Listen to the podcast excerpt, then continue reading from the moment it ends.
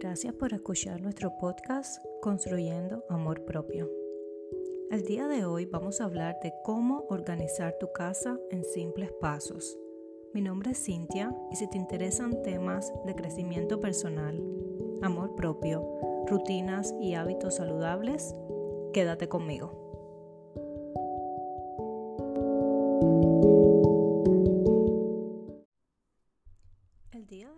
Vamos a hablar de cómo ordenar tu casa en simples pasos y de los beneficios que aportan a tu vida el orden y la organización.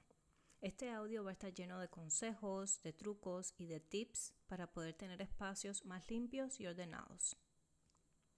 ¿Sabías que se ha demostrado en muchos estudios que tener una casa ordenada ayuda no solo con la productividad, sino también que es una forma poderosa de reducir el estrés?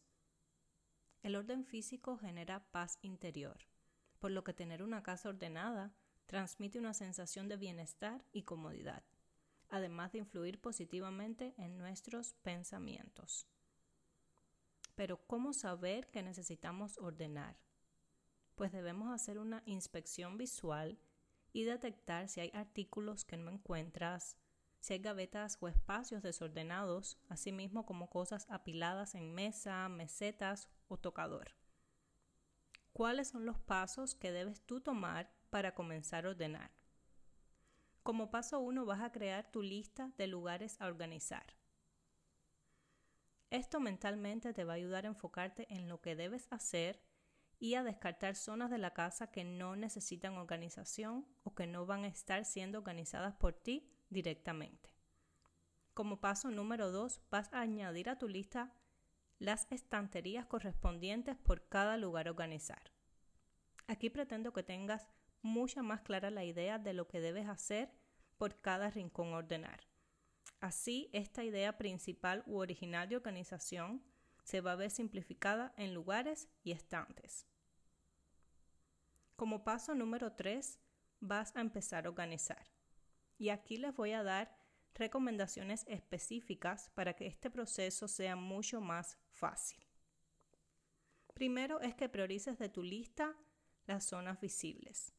¿Por qué las zonas visibles? Bueno, para que elimines el ruido visual. Zonas visibles casi siempre son sala, comedor, cocina. Y quiero que empieces por aquí para que tú mismo comiences a sentir el efecto que un lugar ordenado te ofrece. Selecciona de esos lugares además los lugares más difíciles, los más desordenados, los lugares con más estantería. Así vas a aprovechar tu energía y tu motivación. Y una vez que concluyas esta tarea, todo lo demás va a ser mucho más fácil. Esta también es una manera de ganar tiempo, ya que con energía y motivados somos más productivos que cansados y desmotivados siempre tenga a la mano una bolsa de basura. ¿Para que Bueno, pues para ir tirando todo lo que esté a la vista y que sea basura, todo lo que ya no sirva. Una lista vieja, una caja vacía, un producto vencido. Así vas a ver que gran parte del ruido visual va a empezar a desaparecer.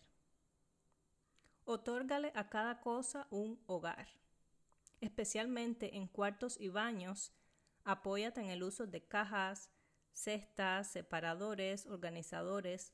Esto te va a permitir que cada elemento tenga un lugar específico y a la vez te va a ser más fácil su uso y posterior organización.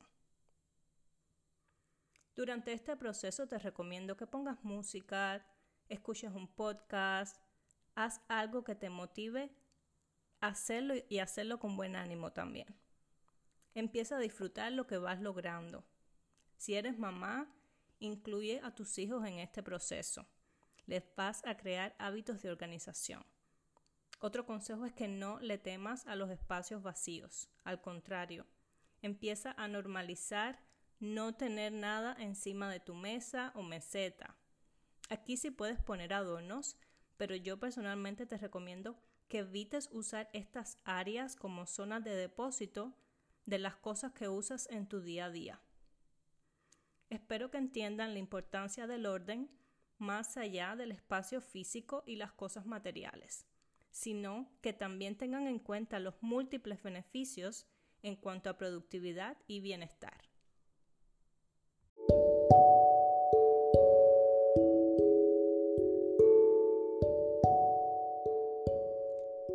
Gracias por escuchar este episodio de nuestro podcast Construyendo Amor Propio. Si este contenido ha sido de valor para ti, te pido que nos sigas para así saber que te ha gustado y espero tenerte acá en una próxima entrega.